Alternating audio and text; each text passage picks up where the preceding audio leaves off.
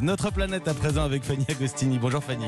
Bon- bonjour Mathieu, bonjour à tous. Alors ce matin, Fanny, vous nous parlez d'une grande victoire pour la biodiversité. Il s'agit de la réintroduction d'une espèce, d'un animal. Euh, tiens, on l'a avec nous là. On l'a reconnu, un animal qui avait disparu Ah oui, l'a depuis euh, oui. plusieurs milliers d'années sur le continent australien.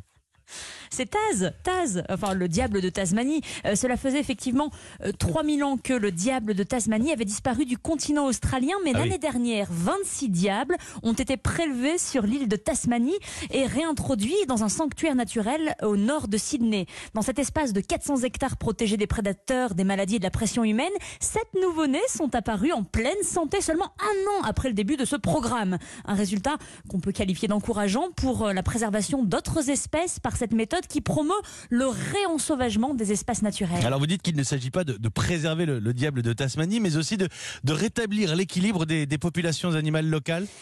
Oui, bah, c'est tout à fait ça, Mathieu. Le, diable de Tasmanie n'est qu'une composante du bestiaire australien. Ce petit marsupial est la meilleure solution naturelle pour réguler les populations de renards et de chats australiens qui sont en train de décimer les 40 espèces de mammifères menacées dans le pays. En fait, le cas du diable de Tasmanie est un exemple parfait du risque encouru par tout un tas d'espèces lorsqu'un maillon essentiel de la chaîne alimentaire est menacé. Alors, le retour du diable, euh, euh, eh bien, c'est vraiment une bonne nouvelle parce que c'est l'ensemble d'un écosystème qui va pouvoir se reconstituer sans que nous n'ayons besoin d'intervenir à nouveau. Il fallait se lever ce matin pour entendre que le retour du diable est une bonne nouvelle. L'objectif de ce programme est donc de, rétablir un déséquilibre avec une solution naturelle.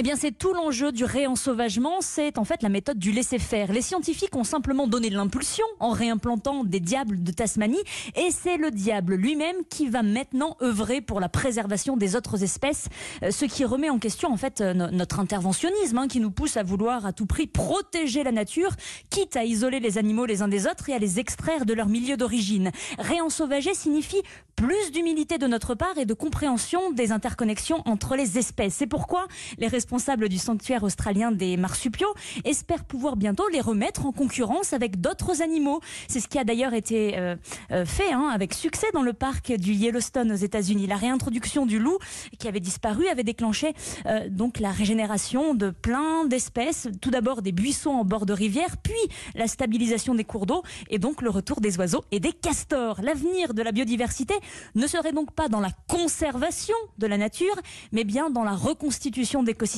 fonctionnels et vivants, ce qui va améliorer la santé de la planète et du coup la nôtre La par nôtre, la même tant occasion. qu'à faire aussi. Oui, merci Fanny Agostini. Notre planète tous les matins sur Europe 1. Il est 8h43.